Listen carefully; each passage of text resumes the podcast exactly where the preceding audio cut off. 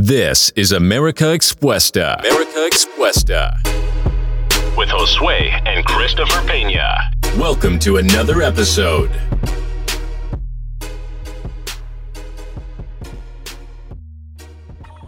Hola, ¿qué tal amigos? Bienvenidos a un nuevo capítulo de América Expuesta. Estamos muy felices de que nos sigan acompañando en este camino hacia más episodios. Estoy aquí con el creador y escritor del libro América Expuesta, un libro de poesía.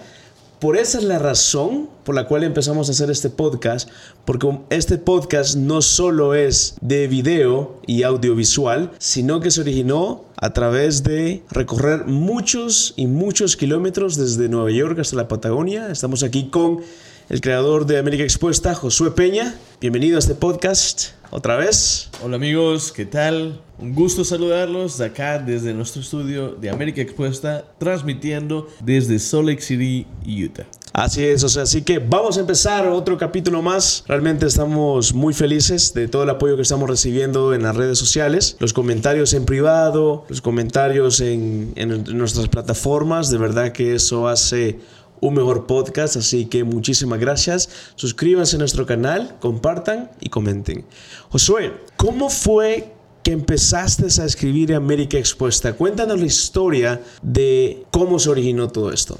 Bueno, la verdad es que esta historia eh, comienza en el año 2011, justamente cuando en el episodio anterior hablaba sobre la moto. eh, a veces yo la ocupaba y justamente en ese tiempo donde te la dejé sin gasolina y que vos te caíste, bueno, más adelante yo llevaba esa, esa moto a mi trabajo que me quedaba muy cerca. Trabajaba en una agencia de publicidad. Iba a mi trabajo y almorzaba en mi casa. Entonces ocupaba la moto como medio de transporte. Eh, a mi papá le daban pánico las motos, a mi mamá también. A todos le daban pánico las motos, pero como vivía muy cerca de mi trabajo, la moto era un buen, un buen medio de transporte. Entonces en una de esas ocasiones viene un amigo que a quien le mando un, amistoso saludo a Sergio Arganda desde España, de Andalucía creo yo. Y viene y yo lo llevo a mi trabajo, estamos con él y lo invito a almorzar a mi casa. Entonces, nunca había manejado moto con alguien más. Lo subo a la parte de atrás de una moto scooter y en una curva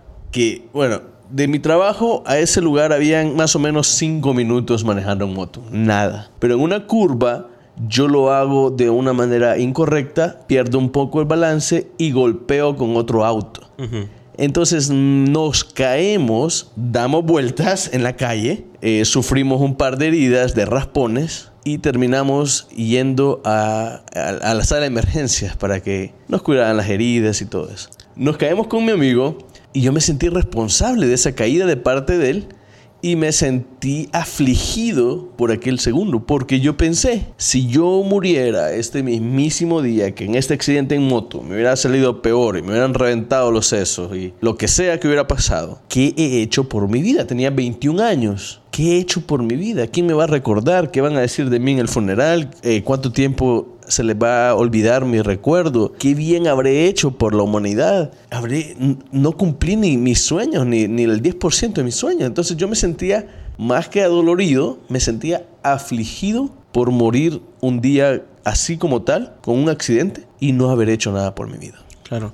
Sí, yo recuerdo que era en la subida del Cliff de la McLeeswood. Entonces recuerdo en ese entonces de que llegaste todo raspado. Bueno, yo te fui a traer al hospital después de que te llevaran y tienes razón. Muchas veces nos olvidamos de que la vida se nos puede acabar en un minuto y no nos damos cuenta que se pasa volando también. Y no aprovechamos cada día y pensamos que tenemos, cuando somos jóvenes pensamos que tenemos tantos años por delante y cuando somos más grandes nos damos cuenta cuántos días hemos perdido. Entonces hay que valorar el presente porque no sabes cuándo va a ser el último día de tu vida. Y puede sonar trágico, pero es la verdad. Es la día- realidad. Un día puedes no puedes levantarte. Un día puedes tener un accidente automovilístico, que, que Dios no lo quiera. Un día puede pasarte algo y si no estás haciendo nada por tu vida, pues este, hasta ahí quedó. Entonces, este accidente vino a explotar con tantas ideas y con tanta fuerza en mi mente que yo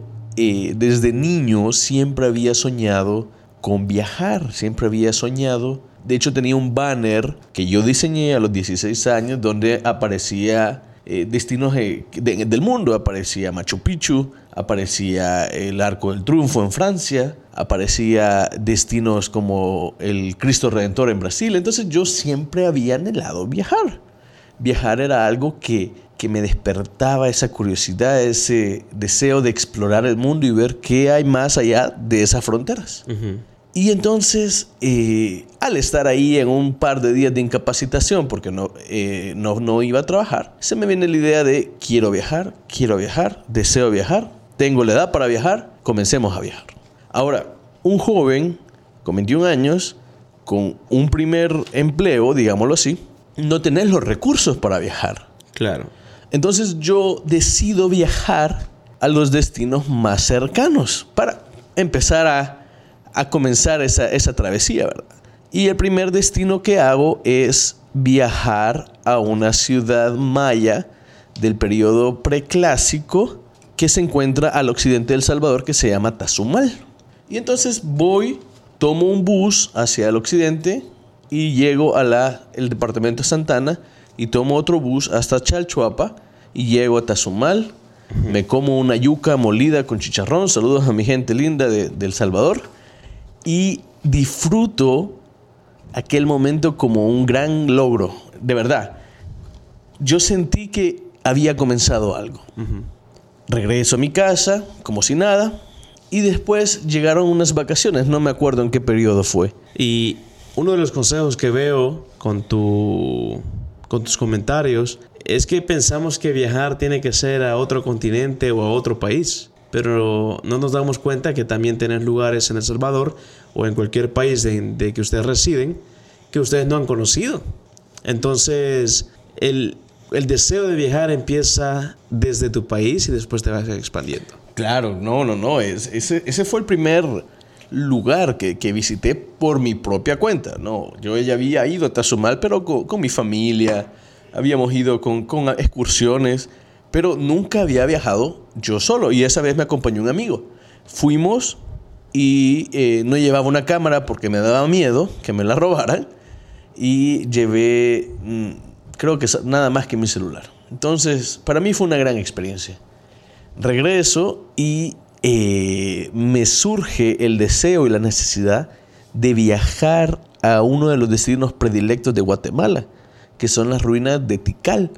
Eh, dentro de esas hay una, hay una pirámide muy famosa que se llama la pirámide del Gran Jaguar, que es una pirámide muy característica de Guatemala. Entonces, pero yo no tenía idea cómo viajar a Guatemala. Y mucho menos viajar hasta Petén, que es como más al norte y es más retirado. Son más casi 12 12 horas de, de trayecto, que para un país que lo recorres en 5 horas de punta a punta, Bastante. 12 horas en un país extranjero es una eternidad. Entonces comienzo yo con la travesía de averiguar cómo llegar hasta Guatemala, cómo llegar hasta Tikal, y recibo consejos de varias personas que han estado ahí. Y me dicen, bueno, tenés que ir a la terminal de Occidente y tomar un bus hacia la ciudad de Guatemala. Y de la ciudad de Guatemala vas a tomar un, tenés que ir, tomar un taxi hacia una terminal al norte para tomar el bus a Petén. Entonces ya con todos estos conocimientos, yo comienzo a preparar mi viaje, preparo una mochila, meto una mudada, me, eh, ahorro un poco de dinero, que no era mucho, te diré que eran tal vez unos 80 dólares, y trato de hacer el viaje de la manera más económica. Los buses más baratos, eh, y llego hasta, hasta, la, hasta la terminal, y me dicen que los, los buses salen de noche.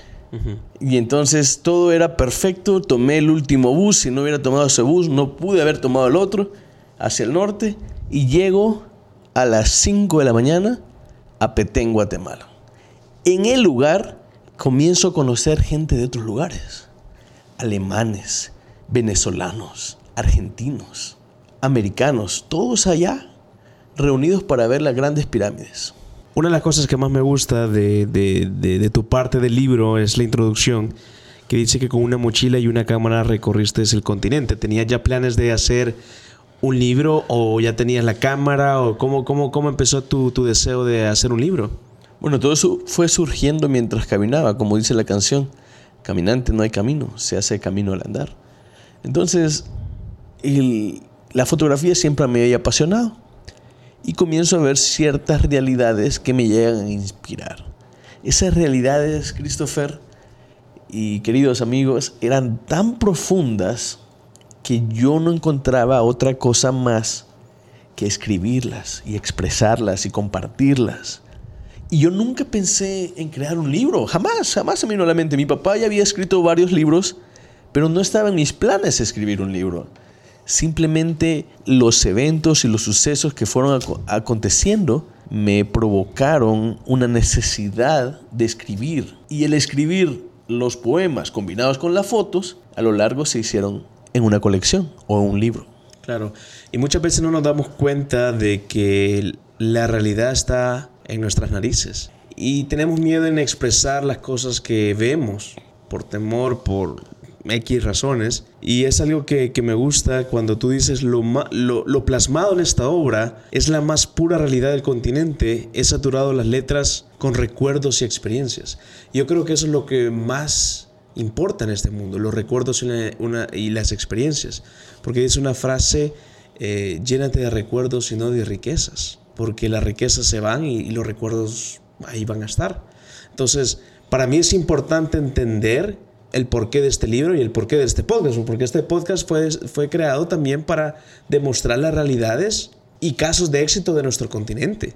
Entonces, por eso es que vamos a tener muchos invitados, por eso eh, queremos que se suscriban y que le den a la campanita para que estén con todas las alertas, porque van a venir tantos acontecimientos que no solo se ven plasmados en el libro de Josué, sino también personas que encontramos y que están ahí y que hemos convivido con ellos, crecimos con ellos y que de cierta manera han tenido éxito y queremos exponer sus casos. Y, y, justamente, la verdad es esa. Cuando yo comienzo a viajar y me doy cuenta de las realidades que compartimos como latinoamericanos, porque de alguna manera yo me sentí identificado con cada país y cada país fue diferente la manera en que llegué. Pero yo siempre buscaba la excusa para viajar y trabajar tomando fotos. Iba a hacer una sesión de fotos, trabajaba para un periódico, eh, haciendo eh, documentales turísticos, trabajaba para revistas, trabajaba para medios que me contrataban para ciertos trabajos. Entonces, a mí no me quedaba nada de dinero. Yo ocupaba el dinero para viajar. Y para mí ese era mi pago. Y yo me sentía feliz y lo hacía con el mayor de los gustos. Y de alguna manera, esa experiencia que a, mi, a mis 20, cuando yo tenía 20 años la comencé a realizar, es algo que nunca voy a olvidar, aunque tenga 60, 70 años. Nunca se me va a olvidar eh, haber visto un atardecer en, en Machu Picchu. O nunca se me va a olvidar comer un par de cochinas en Joinville, Santa Catarina, Brasil. O nunca se me va a olvidar haber cruzado el paso de los conquistadores de, de Chile a Argentina. Y todas esas experiencias eh, me hacen a mí sentirme latinoamericano. No solamente el hecho de viajar, sino el convivir con las personas. Yo me siento, yo me siento cubano, yo me siento costarricense, yo me siento boliviano, yo me siento paraguayo, yo me siento chileno, yo me siento salvadoreño y me siento identificado con cada uno. Y eso es lo bonito porque tenemos amigos de todo tipo de nacionalidades. Y cualquier persona que esté viendo este podcast, por favor comenten su bandera. Queremos ver desde dónde nos están escuchando, porque cuando vos recorriste parte del continente, que fue casi todo, ¿verdad? Hiciste amigos con muchas personas. ¿Qué es lo que más recomendás a cualquier persona que está viajando? El tip número uno para ser amigos viajando como mochilero.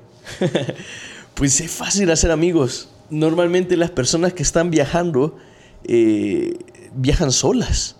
Y entonces necesitas que te guíen dónde tomar un bus, dónde comer, qué hacer. Y poco a poco vas haciendo amigos. Yo me acuerdo de haber hecho varios grupos con amigos de Israel, por ejemplo. Amigos de México. Amigos de Perú. Y, y, son gente que, que, te las encontrás viajando. Yo hasta el día de hoy tengo comunicación con ellos, nos escribimos, nos vemos qué hemos hecho en la vida. Y muchos siguen viajando y muchos han prosperado y muchos eh, he perdido el rastro. Pero uno de los consejos que yo les recomiendo es lean el libro Cómo ganar amigos e influir sobre los demás de Dale Carnegie. Es, una obra maestra que les va a enseñar realmente el arte de hacer amigos y conservar esas relaciones. ¿Cuándo te diste cuenta de que tenías un libro? ¿Cuándo te das cuenta de que ya se tiene que finalizar algo? Porque si empezás a escribir tantos poemas con fotos, por eso se llama poesía, ¿cuándo te das cuenta en qué momento entendés de el libro tiene que ser creado? Porque puedes escribir, pero hacer un libro es, es muy difícil, en mi opinión. Bueno, a mí me encanta leer, me fascina leer. Es una de las cosas que eh, que hice durante mucho tiempo y que lamentablemente ahora ya no hago. Ahora escucho podcast, ya no, ya no leo tanto. Y, y cuando tú lees demasiado, cuando tú lees de verdad, cuando te devoran las páginas, cuando buscas conocimiento de los mejores libros, cuando tratas de buscar inspiración, llega un punto donde esas letras saturan tu, tu cerebro de manera que eso se, se, se resbala y tienes que escribirlo. O sea, una persona que escribe es una persona que lee. Interesante. Y aunque, para mí tenga muchos errores gramaticales o errores de estilo o de dicción o lo que sea que sea, a mí no me importaba. Con mi letra chueca o mi letra fea, yo andaba siempre una libreta y en esa libreta anotaba ciertas frases, ciertos eh, contactos, eh, trataba de escribir lo que me llevaba la experiencia. Y cuando terminaba el viaje me sentaba en la compu y escribía. Y me doy cuenta que tengo un libro cuando tengo alrededor de casi 300 poemas, eh, casi 300 poemas. Entonces dije, este es el momento de compilar estas historias, de unir las fotos con el texto. Y eso sucede mientras yo estaba acá buscando una oportunidad en los Estados Unidos para aprender fotografía y que un amigo me da los, las llaves de acceso para ocupar la computadora de su universidad que tenía los programas de diseño gráfico y me voy a la Universidad de Utah, en Salt Lake, y empiezo a diseñar el libro. Todo lo que ven en ese libro, desde la foto, la escritura, o la diagramación, la edición y la preparación del libro, la hice yo solo. Y la hice mientras yo estaba en la Universidad de Utah, que no era un estudiante, pero yo le pedí a mi amigo que me diera la oportunidad de usar las computadoras de su laboratorio. Y mientras estaba eh, que yo vine y pedí eh, entrenamiento a cambio de mi tiempo, aprender fotografía, convertirme en un mejor. Eh, y la paga era, era aprender. La paga era aprender, o sea, no, había ningún centavo. Y eso es algo que, que muchos no tienen, porque todos quieren buscar dinero inmediato, pero lo hemos hablado en, en otros capítulos, que no nos damos cuenta de que la remuneración más importante es el que te enseñen algo. Y es algo que lo admiro de vos porque veniste y estoy viendo una fotografía que nunca te he visto así, solo una fotografía en donde estás con unos zapatos de construcción lleno de polvo y escribiendo. Y me imagino que eso lo hacías mientras ibas a aprender, de alguna manera, sin buscar ningún pago. Entonces yo estaba determinado a aprender fotografía y yo sentía que el nivel que había aprendido en mi país ya no había más. Y el nivel que había aprendido al viajar era todo. Entonces yo tomo la determinación de venir a tocar una puerta a un, al estudio más prestigioso que podía conocer y me ofrezco como un voluntario. Quería, en el fondo quería que me pagaran por ayudar. Claro. Pero mi situación no me lo permitía. Y por más que lo intenté, el único pago que me daban era, ok, yo voy a necesitar un asistente, pero no te puedo pagar nada. Yo eh, le pedí al maestro de la fotografía y de iluminación, Weldon C. Anderson, que me permitiera aprender con él. Pero ¿cómo subsistía? Entonces busco trabajo de todo. Voy tocando puertas en toda la State Street. Me metí a los, ¿cómo se llaman estos negocios donde hacen tatuajes? A los estudios de tatuaje. Me metí a los restaurantes, me metí a todos lados, tratando de buscar trabajo como diseñador, como fotógrafo, como todo eso. Y no lo encontraba. Y entonces veo un rótulo en una tienda que fui a tomar agua porque ya estaba cansadísimo de andar tocando puertas, que decía, necesita trabajo, llámeme. Contratación inmediata. Y le llamo, hacemos una cita, voy y me dicen que tienen un trabajo, pero que lo único que tienen que hacer, lo único que tengo que hacer es cortar piedras con cisel, martillo y de vez en cuando con máquina y me iban a pagar una cierta cantidad de dinero y para mí era, ok, el tiempo que me tarda en llegar, en trabajar, macha o eh, es perfecto con el tiempo que tengo para aprender. Entonces, en algunos de mis tiempos libres iba a la Universidad de Utah a terminar mi libro. En las mañanas iba a un estudio de fotografía. Estaba ahí desde las 8 hasta las 3 de la tarde. Y desde las 4 hasta las 10 de la noche iba a aprender, bueno, iba a trabajar en una, ¿qué sería esto? Una pedrera, una, donde preparaban las piedras para los jardines. Interesante. Y yo nunca en mi vida había entendido, eh, bueno, nunca en mi vida había trabajado de una manera tan fuerte. Claro. Y mis manos estaban llenas de callos, heridas. Y en la mañana yo estaba con un saco, camisa blanca, corbata, tomando fotos a gente importante. Y era, Contrastes de la vida. era un tremendo contraste. Era un tremendo contraste, pero para mí, cada día que yo estaba en el estudio, yo aprendía más y más y más y más y fui desarrollando esa habilidad de la fotografía de una manera más profesional. Y por el otro lado, aprendí otra gran lección de vida.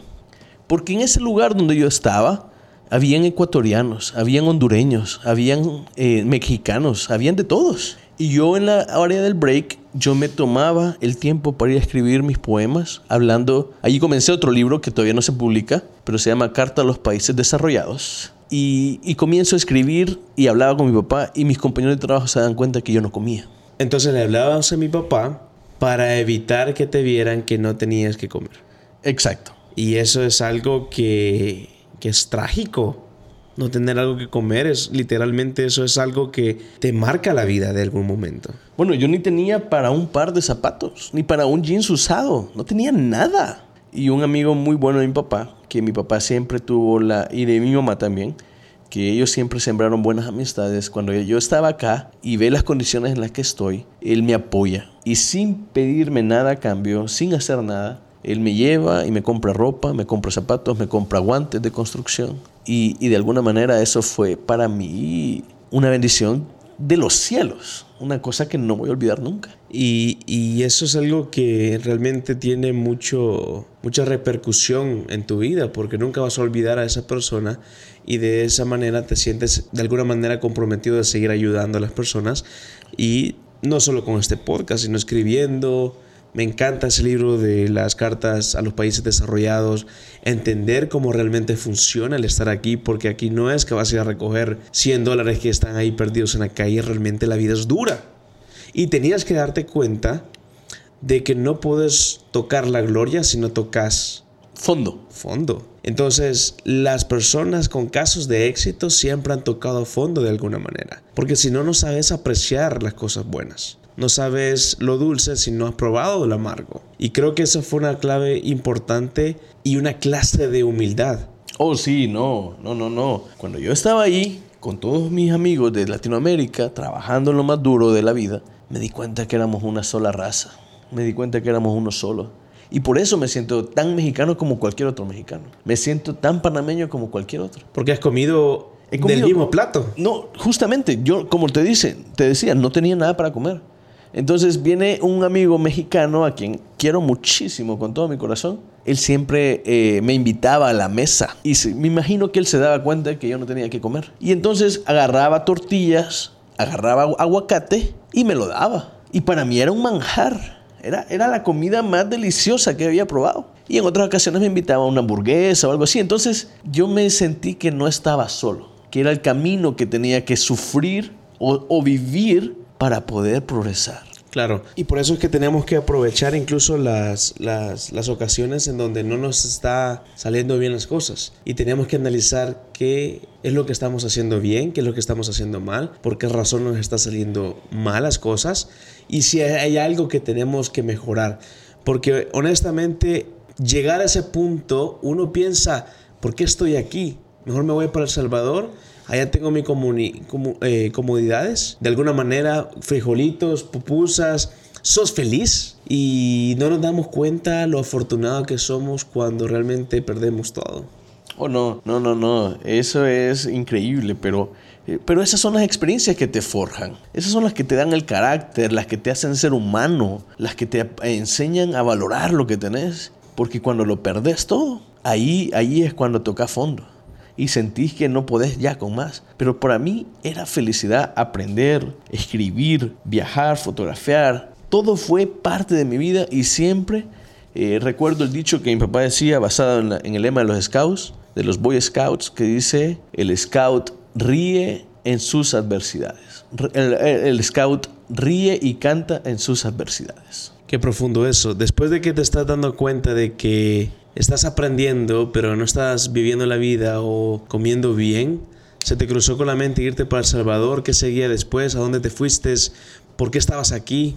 ¿Qué pasó? Sí, bueno, yo eh, a este momento yo ya había fundado Cheese, que es la agencia de publicidad, y eh, esto fue un episodio después de, de mi viaje a Nueva York, que ese viaje a Nueva York es una, un- una historia que se la voy a contar, no en este episodio, sino en uno de los próximos. Pero yo había jurado no volver a los estados, porque prefería de alguna manera reinar en el infierno que servir en el cielo. Y entonces yo había jurado eso, pero como mi- uno de mis mejores amigos se casaba y él me invita a mí Otra vez a venir aquí. A que yo le tome las fotos de su boda. Y el pago por las fotos de mi boda era un pasaje aéreo y un equipo de fotografía, una, una- un flash o no me acuerdo qué medio. Entonces yo vine por eso y aprovechando que era una temporada de alta demanda de bodas y fotógrafos, vine y busqué la oportunidad de aprender. Entonces yo venía con un tiempo estimado. En ese lapso, mientras estaba todo esto sucediendo, yo comienzo a escribirle la biografía a Walden C. Anderson, que era mi maestro de la luz, y comienzo a hacerlo sin que él se dé cuenta. Le empiezo a preguntar, porque mientras eh, viajaba a veces en el tren, yo leía una biografía de eh, Abraham Lincoln en inglés y me encantó el formato. Y eh, esa, esa, esa biografía me motivó porque yo estaba con ese fotógrafo, que era un gran maestro de renombre mundial, y todas sus experiencias me parecían, caramba, esto hay que escribirlo. Entonces yo buscaba la manera de escribir su vida y plasmar sus consejos. Y escribí poco a poco el libro Lux et Veritas, que significa luz y verdad, basado en la historia de la vida de Walden Anderson y sus consejos de fotografía. Lo que podemos aprender de todas estas historias es que no tenemos que buscar solo el dinero, sino la oportunidad de aprender de un mentor. Sin un mentor, sin un guía, es fácil perderse. Llamarle a esto guía espiritual, guía de la fotografía, guía de los negocios, mentores de financieros. De alguna manera tenemos que buscar esta guía de personas que ya lo han hecho, porque Weldon Anderson, que yo lo conozco personalmente, tiene una trayectoria desde Hollywood hasta las mejores fotografías a nivel mundial, o sea, no es de Utah solamente, él vive aquí y nació aquí, pero a nivel mundial. Y es un hombre que hasta el día de hoy siempre nos sigue, te sigue aconsejando con la luz, este, con la exposición y realmente es algo que debemos de seguirle agradeciendo que hasta hoy, hoy, en este podcast él nos siguió dando sugerencias como un gran maestro. Entonces aprendemos de que tenés que buscar algo y tenés que ser lo suficientemente humilde para aprender de alguien más y que te corrija, porque a veces pensamos que cuando nos corrigen es porque quieren solo molestarnos, cuando en realidad no es así sino que cuando alguien te corrige es porque realmente te quiere y te aprecia y quiere enseñarte cómo se hace. Y, busquen a alguien que admiren en la forma de lo que, en, en lo- en aquello que se desempeña. Si ustedes tienen un oficio, ya sea la carpintería o la mecánica, o, o les gusta la, la tecnología y saben hacer, eh, no sé, lo que sea que se les ocurra, busquen personas que ya lo hacen. Busquen personas referentes, busquen, apunten alto. Hay una frase en latín que dice ad astra per asperas, que significa a las estrellas por el camino duro o por el camino áspero. Entonces, apunten alto, busquen a las personas, a estos mentores que menciona Chris, péguenseles, sírvanles y aprendan, tengan la humildad de aprender.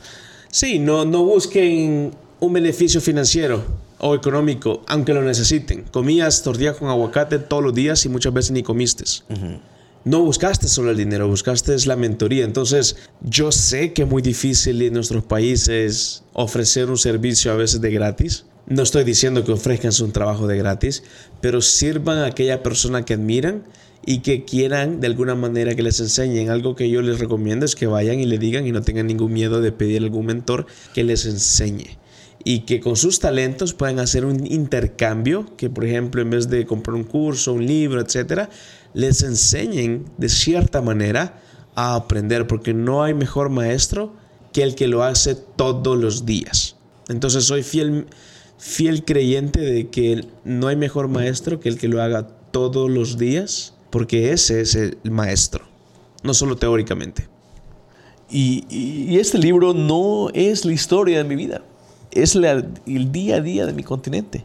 Y todas sus experiencias, todas sus imágenes, todos sus poemas son algo que yo fui testigo y que lo traigo para que ustedes puedan leerlo. Entonces les invito a que puedan aprender un poco más de esto.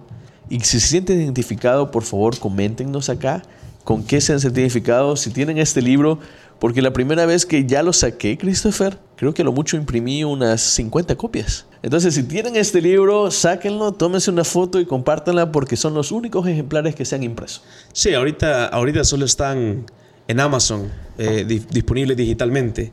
Por si, por si quieres, quieres verlo, ahí está. Josué, ¿cuál es tu poema favorito de tu libro América Expuesta? Si pudieras decirnos uno, ¿cuál crees que sería el que más te ha impactado y el que te marcó eh, la historia de, de los 21 hasta los 27 años que recorriste el continente? ¿Cuál fue el que más te cautivó y el que más te sentís relacionado con? Pues, pues yo, yo, Christopher, me siento identificado con cada uno. No hay uno que sea eh, aquel que me, me caracteriza o aquel que me, me hace sentirme vivo. Sí, no son todos, pero le gustaría compartirle el último poema de mi libro que se llama América Expuesta, justamente. Y esta es una fotografía que tomé en Yucatán, en México. Y dice así. Una sola raza mestiza en la Nueva Extremadura, con un cinturón de fuego que protege con cordilleras y volcanes a las costas del Pacífico.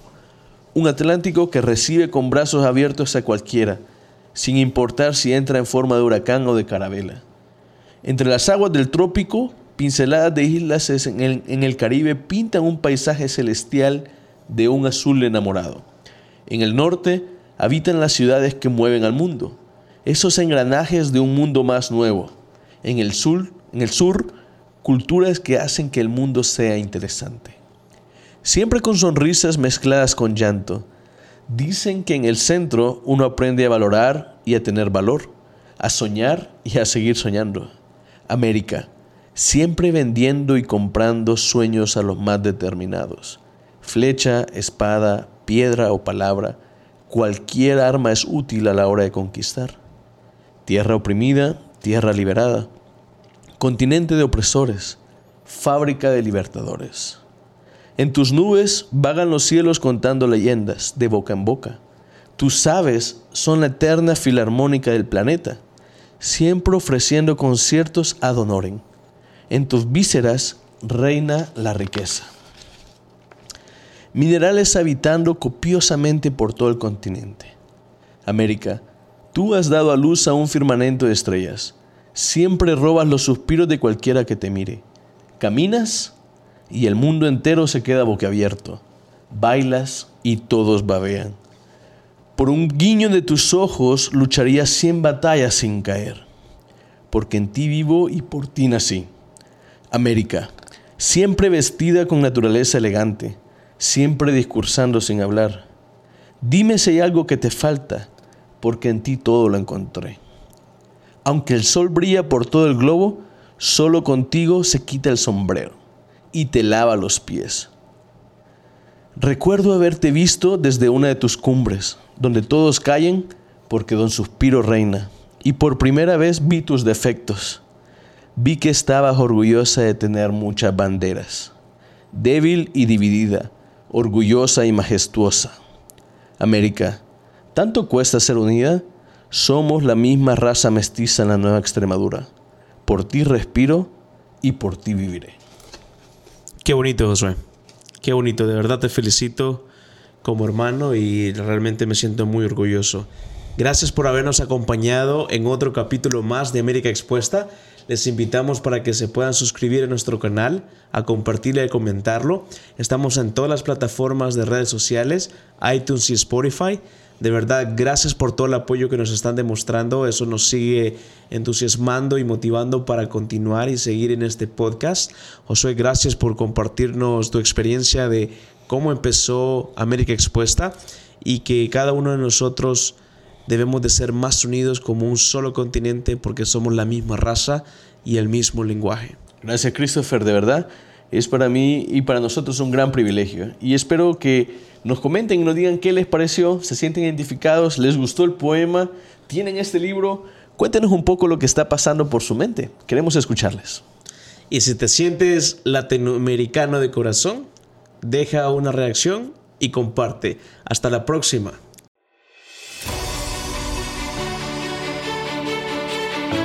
Thanks for joining us this week on America Expuesta. If you enjoyed this episode, please review and share with others. Let's keep hustling. Keep hustling. Until next episode.